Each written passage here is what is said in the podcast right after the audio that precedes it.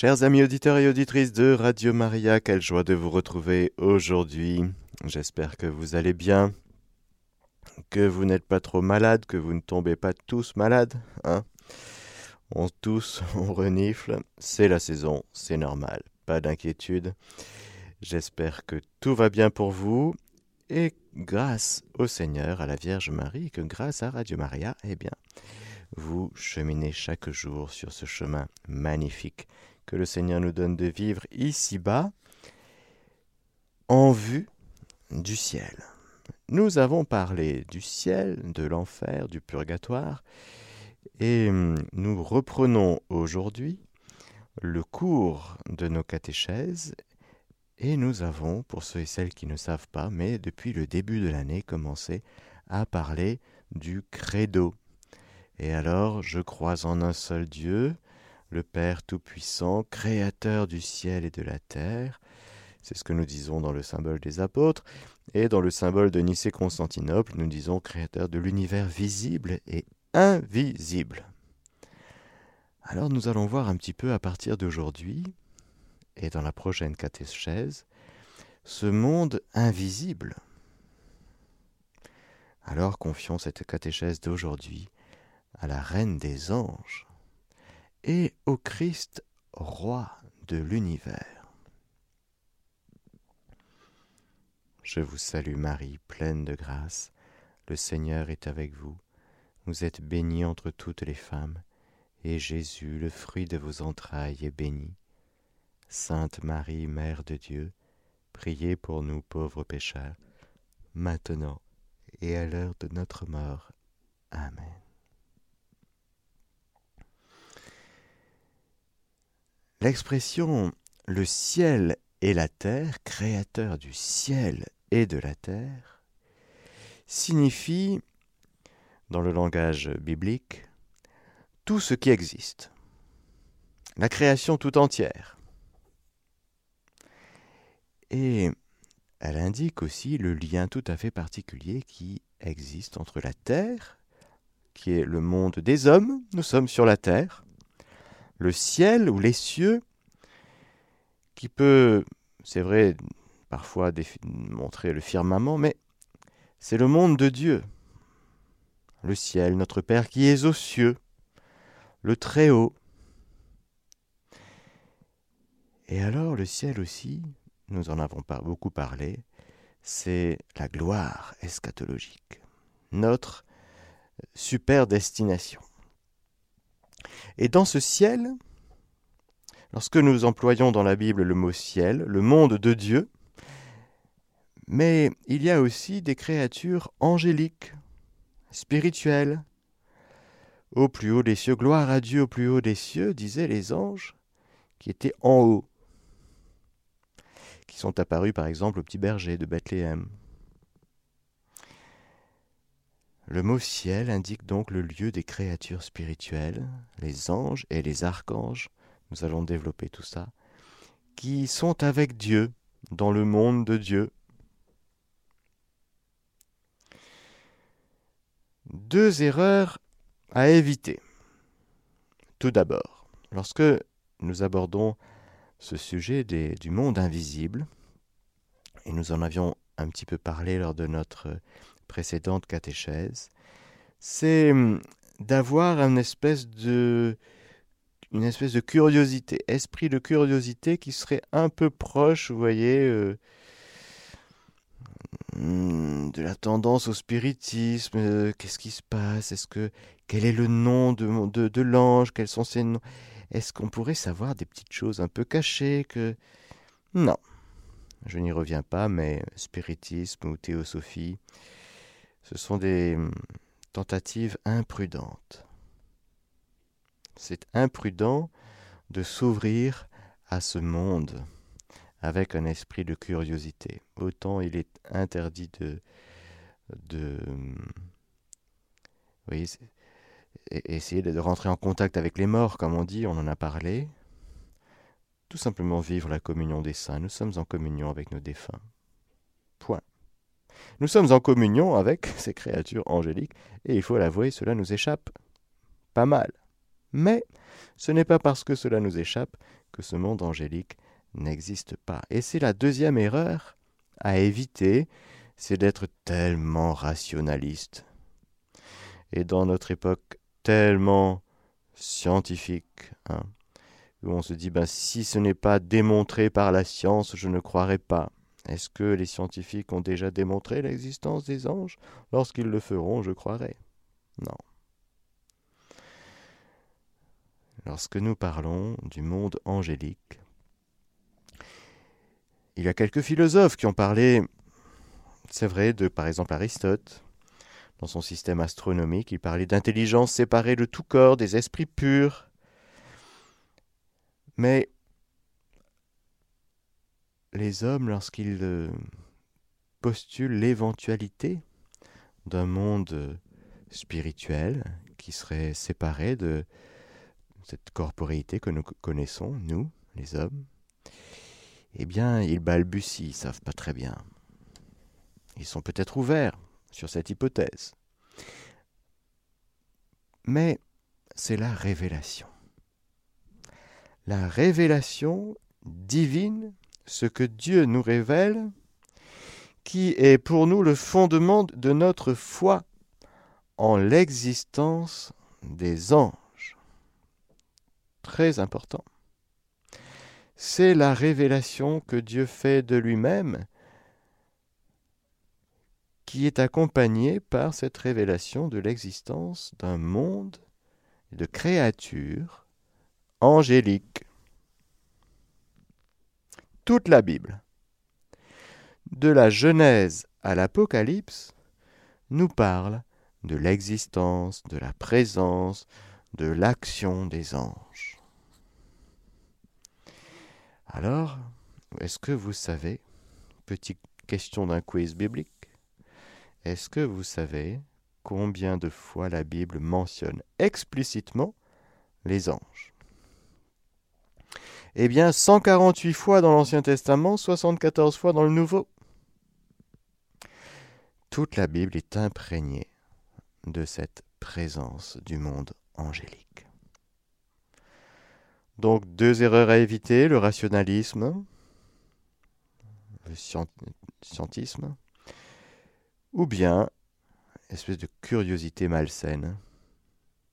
Pour nous, chrétiens, nous recevons de la révélation de Dieu l'existence de ces créatures que nous allons apprendre à mieux connaître dans ces catéchèses, de ces créatures spirituelles, les anges, les archanges.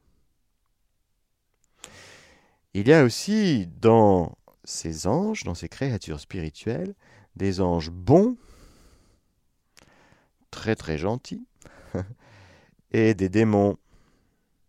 C'est ainsi que il est traité 113, 115 fois dans l'Ancien Testament et 33 fois dans le Nouveau Testament de l'existence des démons et de Satan. Donc la Bible nous parle des anges, des anges bons et des anges déchus, on va expliciter tout ça, qu'on appelle Satan, le démon, et toute cette cohorte euh, de l'enfer. Le catéchisme de l'Église catholique nous dit au paragraphe 328 l'existence des êtres spirituels non corporels, que l'Écriture sainte nomme habituellement anges, est une vérité de foi.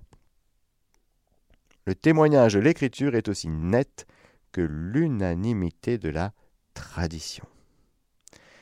Vous savez que pour nous catholiques, nous recevons les vérités révélées par les deux canaux qui sont indissolublement et indissociables l'une de l'autre, l'Écriture sainte et la tradition, qui se compénètrent mutuellement. Il y a donc à la fois dans l'unanimité de la tradition et dans toute l'Écriture sainte la réalité du monde angélique. C'est donc de foi, frères et sœurs. Si on vous pose la question, D'où sors-tu l'existence des anges? Comment cela se fait-il que tu crois en l'existence des anges? Eh bien, tout simplement, c'est parce que j'ai la foi. Et qu'est-ce que c'est que la foi? C'est croire aux vérités révélées par Dieu lui-même. Voilà. Si vous êtes catholique et si vous ne croyez pas à l'existence angélique, il y a un petit souci. Hmm? Un gros souci même. Alors, qui sont-ils? Qui sont-ils? Ces fameux anges. Agélos en grec, qui signifie messager, envoyé. En hébreu, c'est malak, qui signifie plus précisément délégué ou ambassadeur, et qui exprime d'ores et déjà dans le nom même qu'il porte la signification d'une médiation entre Dieu et les hommes. Il y a Dieu, les hommes, et puis il y a ce monde angélique, ces anges, qui sont comme des médiateurs, envoyés, délégués, ambassadeurs. Ils sont créés comme nous, ex nihilo. Est-ce que vous vous souvenez de ce que j'ai raconté sur la création ex nihilo C'est un nom latin qui veut dire de rien. De rien, c'est-à-dire sans une matière préexistante.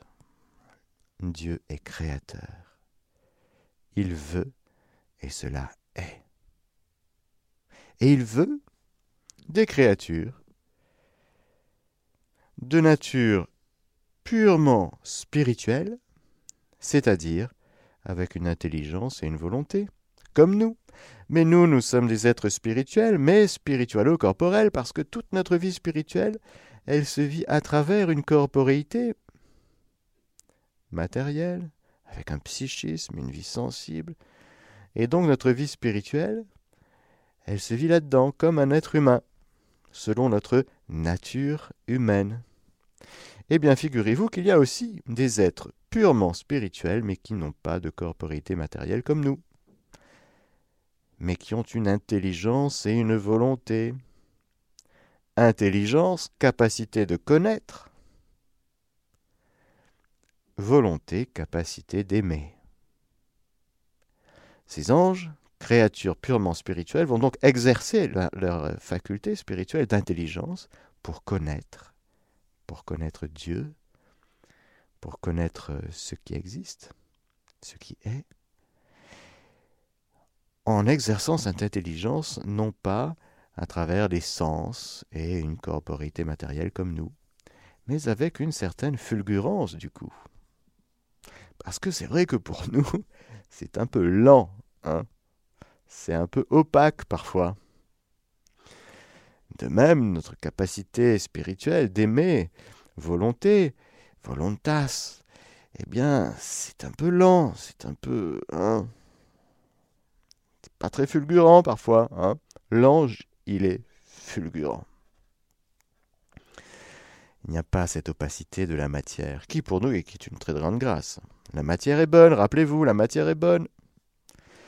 Et il est de l'ordre de la sagesse de Dieu que de nous avoir créés avec un esprit, mais un corps aussi. Et que de nous avoir créés dans cette modalité d'exercice de l'amour spirituel, même de la charité, de la foi, de l'espérance, toujours, toujours, toujours avec cette corporéité. On ne peut pas être séparé du corps qui est le nôtre, sauf à mourir. Mais si nous ne mourons pas avant notre mort, eh bien tout ce que nous vivons, c'est avec notre corps et même notre vie la plus mystique possible, notre union la plus intime avec Dieu, se fait avec notre corps matériel. Les anges, non. Les anges, ils ont une intelligence, une volonté, mais créatures purement spirituelles. Personnelles aussi. L'ange est une personne à part entière. Une personne non pas humaine, mais une personne angélique et immortelle. Oui, les anges ne meurent pas. Ils ont un début, comme nous, et ils n'ont pas de fin, comme nous. Nous, nous connaissons cette mort la séparation de l'âme et du corps, mais vous avez compris maintenant, après toutes les catéchèses qu'on a fait sur le ciel, le purgatoire, l'enfer, je n'y reviens pas. Mais nous sommes immortels. Les anges aussi. Ils ont un début. Ils ne sont pas éternels. Dieu seul est éternel, c'est-à-dire sans commencement, sans fin. Tout ce qui est créé a un début, mais pas de fin. L'éternité, ça dure longtemps, hein, surtout à la fin. Ce sont donc nos chers anges, Agélos, Malak, des délégués, ambassadeurs, des envoyés, des messagers, des créatures purement spirituelles, avec une intelligence et une volonté, des créatures personnelles et immortelles, créées de rien. Ils sont, nous dit l'Écriture, serviteurs de Dieu. Par exemple, dans le psaume 103, Bénissez le Seigneur, vous ses anges, force d'élite au service de sa parole, qui obéissez dès que retentit sa parole. Quand Dieu dit une parole, ça claque dans l'oreille de l'ange, hein, sans cette surdité qui peut être la nôtre parfois. Encore une fois, c'est fulgurant un ange. Ce sont les serviteurs de Dieu, envoyés par Dieu à la rencontre des hommes au service non seulement de Dieu, mais des hommes, en tant qu'envoyés de Dieu. Est-ce que tous ne sont pas des esprits chargés d'un ministère envoyés en service pour ceux qui doivent hériter du salut? Nous dit la lettre aux Hébreux au chapitre 1, verset 14. Saint Augustin, cité par le catéchisme, paragraphe 329, dit à leur sujet Ange désigne la fonction non pas la nature. Tu demandes comment s'appelle cette nature? Réponse esprit. Tu demandes la fonction? Réponse ange. D'après ce qu'il est, c'est un esprit, d'après ce qu'il fait, c'est un ange. De tout leur être, les anges sont serviteurs et messagers de Dieu, parce qu'ils contemplent constamment la face de mon Père qui est aux cieux, dit Jésus, ils sont les ouvriers de sa parole, attentifs au son de sa parole. Ces anges, en raison de leur nature purement spirituelle, dépassent en perfection toutes les créatures visibles.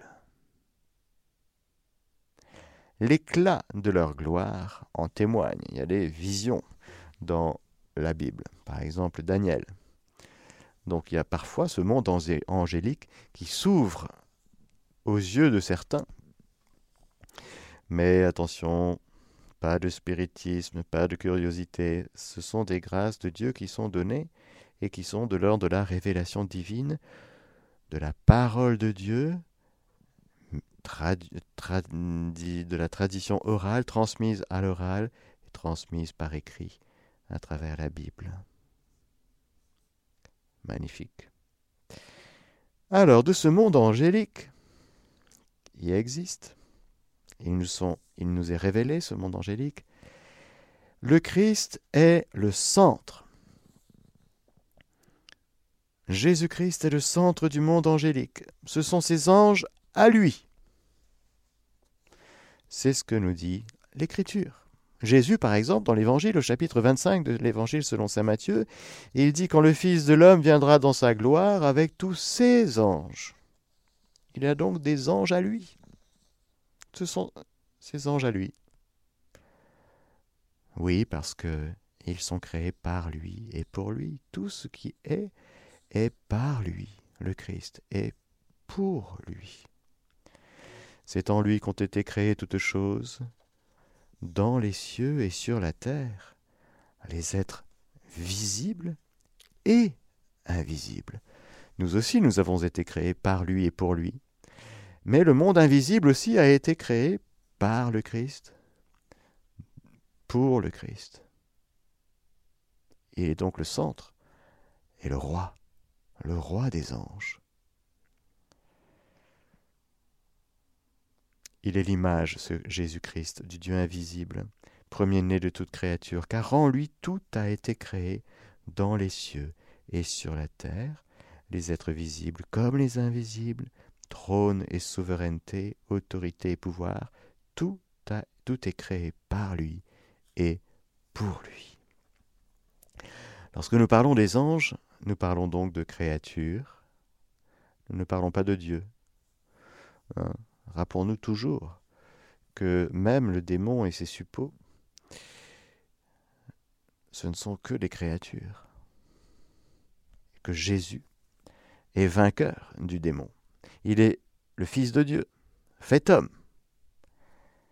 Mais c'est un combat qu'il vient mener pour détruire les œuvres du diable, mais c'est un combat complètement inégal. Complètement inégal. Parce qu'entre une créature et le Créateur, il y a... Qu'y a-t-il entre toi et moi? Il y a un gap, un fossé. Oui, entre celui qui est le Créateur et la créature, il y a un fossé. Il n'y a donc pas de raison d'avoir peur, et de se faire avoir par la peur de celui qui sera notre ennemi. Alors, quand Dieu crée un être euh, vivant, petit, petit rappel, dans tout cet univers visible et invisible, les vivants vivent leur vie selon leur nature spécifique. Les arbres ont leur vie d'arbre. Le lapin, il a sa vie de lapin. L'arbre, il a sa vie de créature végétale. Il est finalisé dans sa propre nature. L'arbre ne choisit pas de lutter contre le froid. Non. Il ne choisit pas. Il lutte contre le froid. C'est inhérent à l'arbre que d'essayer de se protéger contre la grêle, mais si la grêle est trop forte, il peut mourir, oui. C'est un vivant végétal, mais qui ne choisit pas. Le vivant animal non plus. Ah bon, il ne choisit pas? Non. Le choix est un acte spirituel de la volonté qui s'exerce chez l'homme dans sa nature humaine, chez l'ange dans sa nature angélique? L'animal, il va vivre sa vie d'animal selon sa nature animale. Et tout cela vient de la sagesse de Dieu, qui est magnifique, au service, nous le verrons plus tard, de celui qui est au, sommet de la création, l'homme. L'homme qui sera créé lui aussi dans un état de justice et de sainteté originelle, nous le verrons. Nous reverrons bien sûr le dessein de Dieu sur l'homme. Mais avant de créer l'homme et l'univers visible, il y a cette création de l'univers invisible et de ce monde angélique. Et donc, comme les anges, vous l'avez vu maintenant, ont une intelligence, une volonté, capacité de connaître, capacité d'aimer, donc de choisir. Il y aura donc un choix qui sera proposé aux anges, à tous les anges qui sont créés. Tous les anges ont été créés dans la grâce sanctifiante, avec le don de la foi, non pas la vision béatifique. Quand Dieu crée les anges, pour que ceux-ci puissent le choisir, eh bien, il faut non seulement une lumière,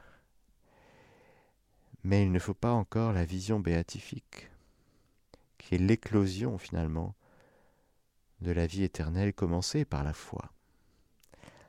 La foi ici-bas est ordonnée à la vision béatifique. Pour les anges, c'est pareil. Ils sont créés non pas dans la vision béatifique, mais dans la foi. Ils ont suffisamment de lumière pour poser un choix libre. L'ange, dans sa propre nature, est proportionné à un ange. Dieu est proportionné à Dieu. Dieu seul peut voir Dieu face à face. L'ange est naturellement proportionné à l'ange. La première chose qu'il connaît, c'est lui-même, sa splendeur, une splendeur créée. Il se voit, l'ange. Il se voit beau. Il se voit grand, magnifique, c'est magnifique un ange. Il se reconnaît créature et connaît Dieu comme créateur. Il se reconnaît comme un être venu d'un acte de celui qui est plus haut que tout, qu'il a voulu par amour, qu'il a créé par amour. Dieu va donner à l'ange le don de la foi pour qu'il puisse, cet ange, le connaître, le connaître d'une manière surnaturelle. Car la foi est une lumière qui brille dans la nuit. Elle nous est donnée pour nous entraîner au face-à-face, qui va éclore en vision béatifique au ciel. Et donc, ce que va devoir faire l'ange, quand je dis l'ange, c'est tous les anges, chaque ange, c'est de poser un choix, un choix dans la foi, qui va introduire l'ange dans la vision béatifique, selon le choix qu'il fait, si c'est le bon choix, ou qui va le projeter dans une destinée pour toujours, qui sera qui serait éloigné de Dieu pour toujours. L'enseignement de l'Église nous dit, l'Église nous enseigne en nous disant que justement l'ange est devant un choix selon les lumières qu'il a de Dieu, du mystère de Dieu.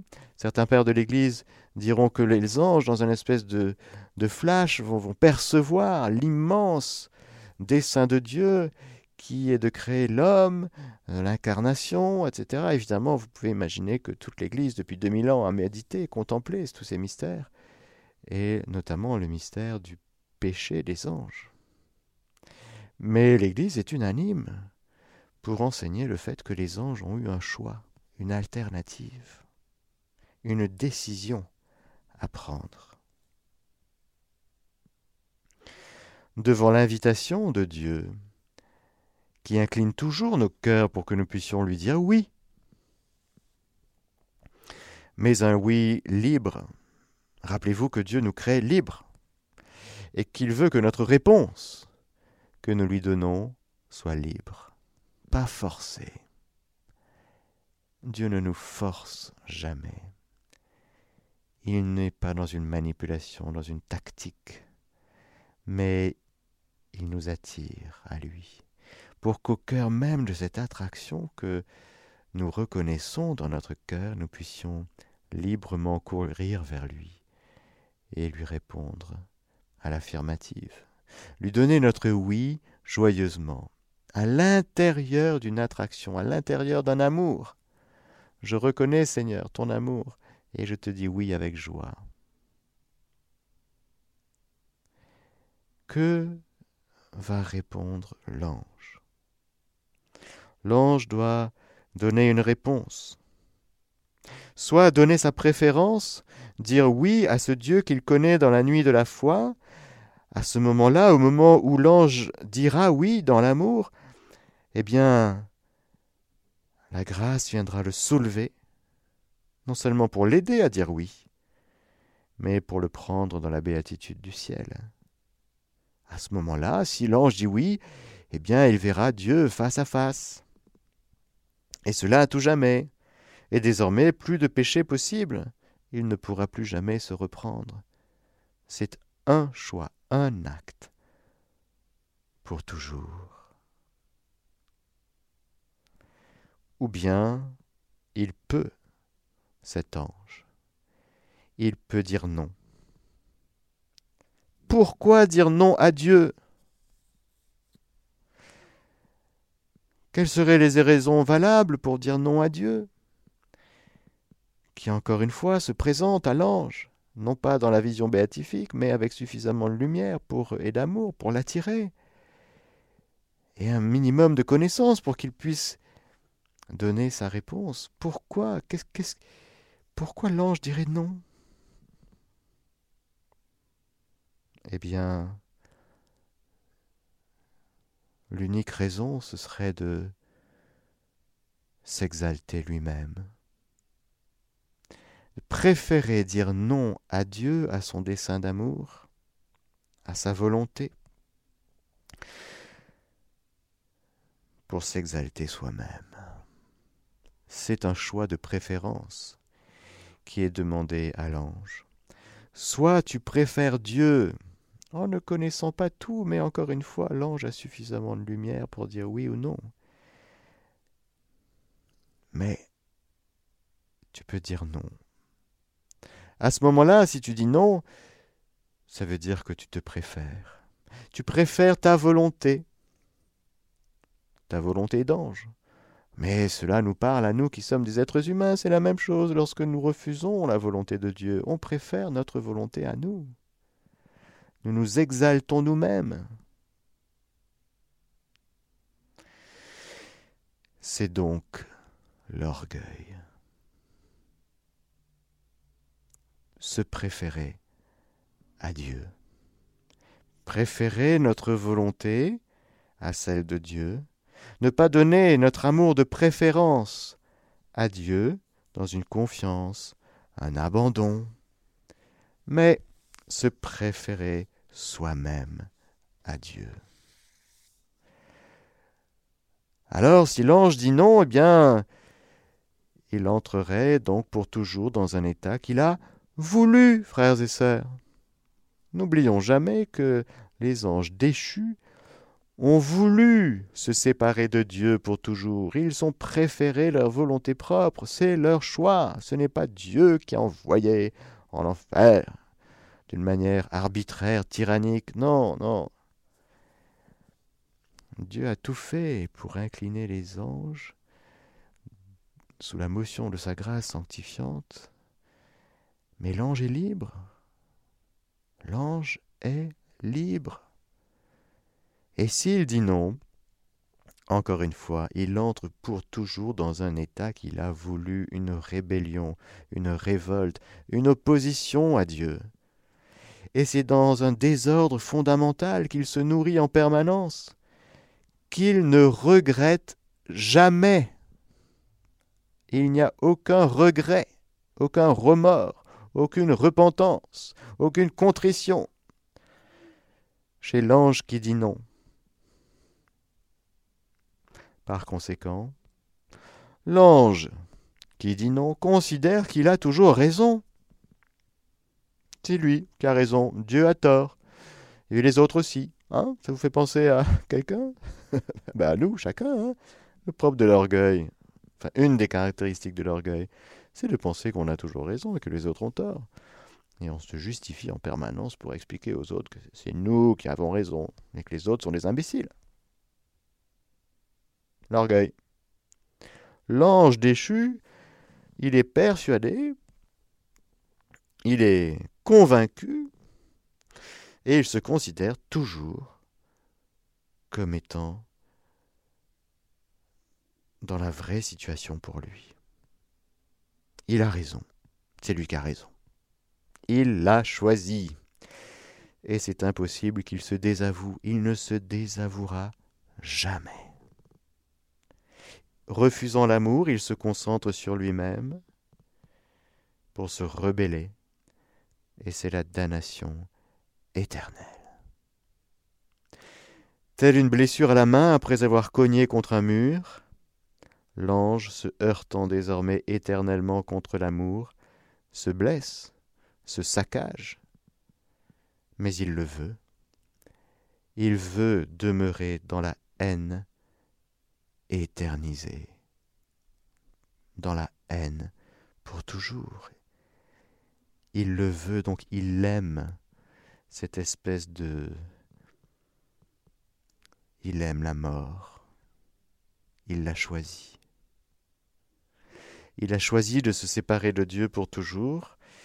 Et alors, que va-t-il arriver? Eh bien, l'Écriture nous dit, la révélation divine nous dit, à travers l'Écriture et la tradition, une partie des anges a dit oui, et une autre a dit non. Voilà ce qui s'est passé, voilà ce que nous devons dire d'abord lorsque nous parlons de ce monde angélique. Il y a eu comme une bombe atomique, une déflagration très puissante au ciel. Parce que Dieu ne veut pas le mal, Dieu ne veut pas le péché, Dieu ne veut pas la, séparation d'avec sa créature chérie qu'il crée avec amour et sagesse, mais il crée sa créature, douée de raison, c'est-à-dire l'ange et l'homme, avec cette capacité de choisir librement, soit oui, soit non. Une partie des anges a dit oui, une partie des anges a dit non.